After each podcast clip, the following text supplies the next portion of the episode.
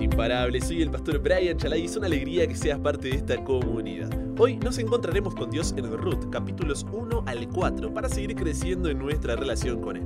Recuerda estudiar estos capítulos antes de escuchar el episodio. Este no busca reemplazar tu estudio personal, sino motivarte y enriquecerlo.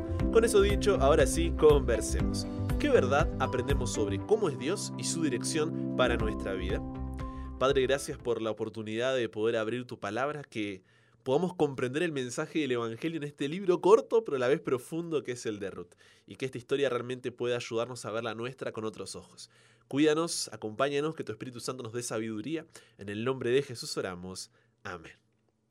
El libro de Ruth se desarrolla durante 11 a 12 años en los días de apostasía religiosa y depravación moral y social en la época de los jueces. Días donde, recuerda, no había rey en Israel y cada uno hacía lo que bien le parecía. Sus cuatro capítulos, hermosamente diseñados, buscan responder una pregunta. ¿Cómo está Dios involucrado en las alegrías y sufrimientos de nuestra vida diaria? ¿Qué podrías responder tú a esa pregunta? Hay tres personajes principales en el libro. Noemí, la viuda, Ruth, la moabita, y vos, el agricultor israelita.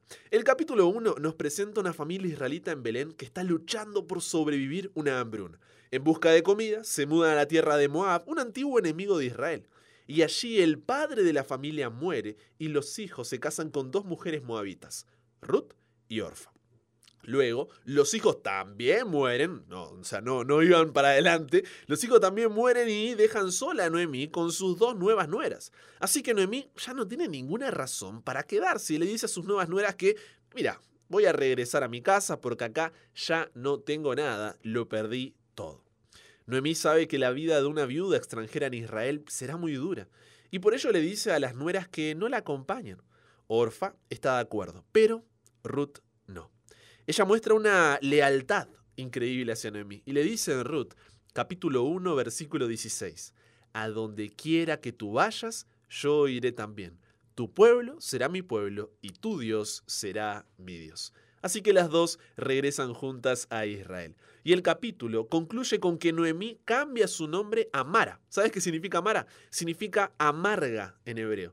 Y ella se lamenta de su trágico destino.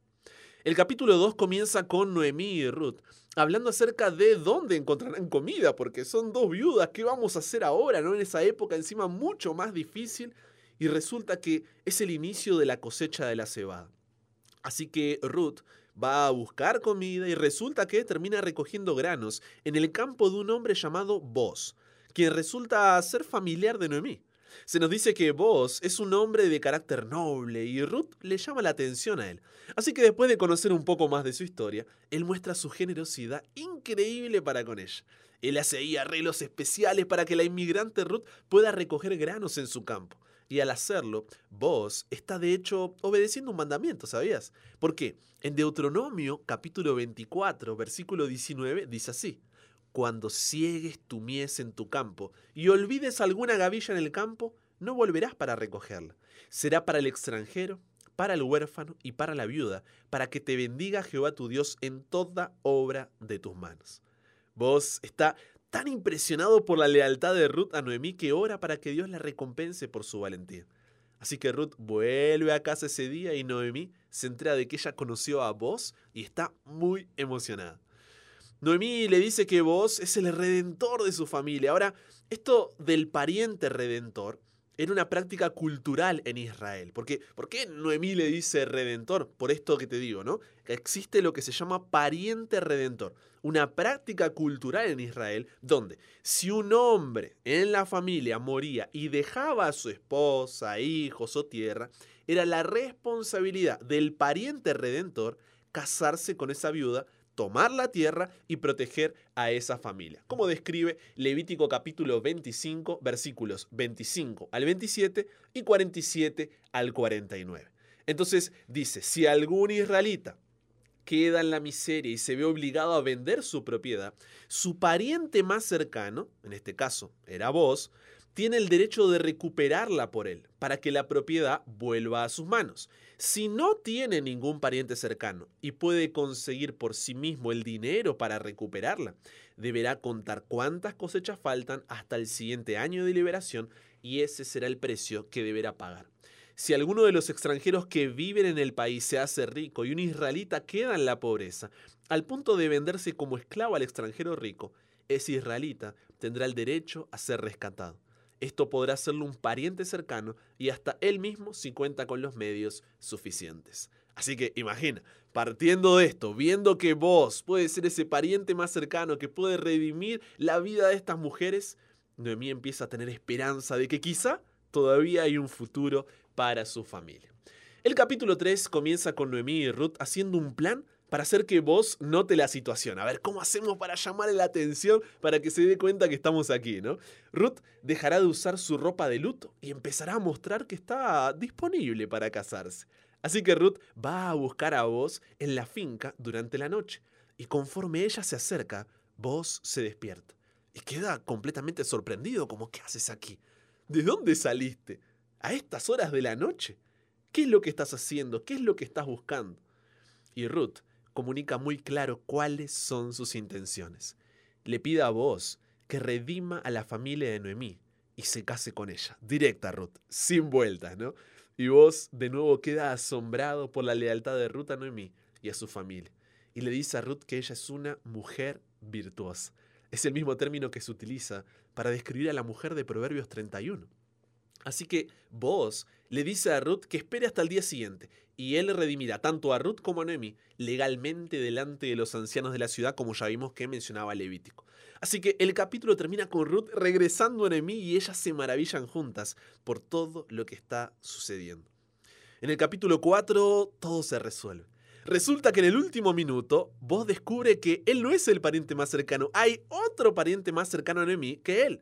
Y este hombre es elegible antes que él para redimir a la familia. ¿Qué va a pasar con nuestra historia de amor? En el último segundo, este pariente se entera de que se tiene que casar con Ruth la Moabita, así que rechaza la oferta.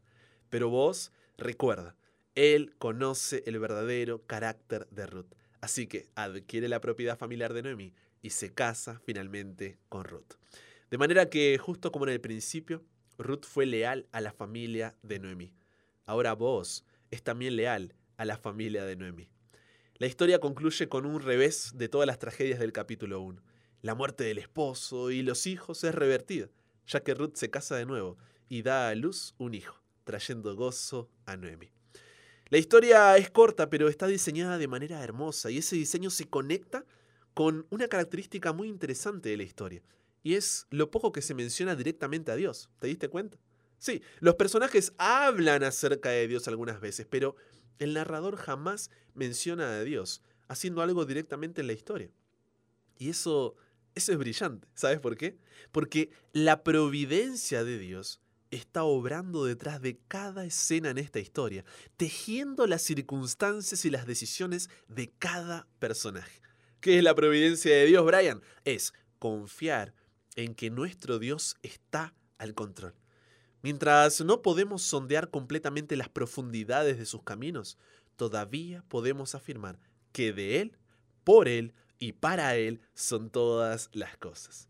Hay muchas cosas de las cuales no sabemos la razón y no las vamos a entender por ahora, pero sabemos que Dios está detrás siempre como soberano guiando todo lo que sucede. Nadie está más calificado para gobernar el mundo que aquel que lo hizo, ¿o no? Su perfecta sabiduría, santidad, justicia, poder, amor y bondad no fallarán. En el caso de Noemí, su tragedia la lleva a pensar que Dios la está castigando, pero en realidad, la historia entera se trata de la misión de Dios para restaurarla a ella y a su familia.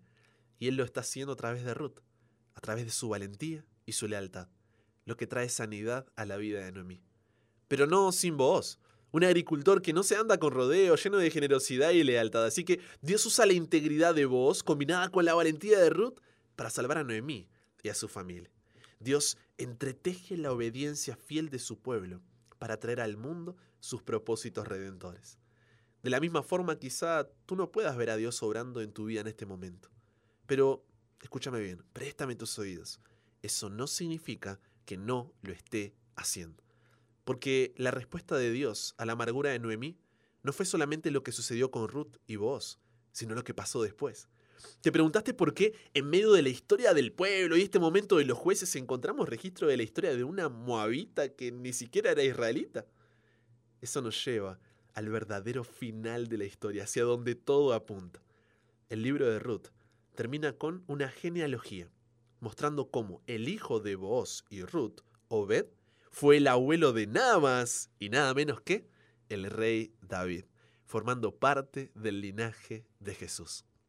Y así, de repente, todos estos eventos aparentemente mundanos y ordinarios se entretejen en la gran historia de la redención de Dios para todo el mundo. Hebreos capítulo 2 versículos 9 al 11 dice, pero vemos a aquel que fue hecho un poco menor que los ángeles, a Jesús, coronado de gloria y de honra a causa del padecimiento de la muerte, para que por la gracia de Dios gustase la muerte por todos. Porque convenía a aquel por cuya causa son todas las cosas y por quien todas las cosas subsisten, que habiendo de llevar muchos hijos a la gloria, perfeccionase por aflicciones al autor de la salvación de ellos. Porque el que santifica, y los que son santificados de uno son todos, por lo cual no se avergüenza de llamarlos hermanos. Fíjate, Jesús es llamado como nuestro hermano. ¿Por qué?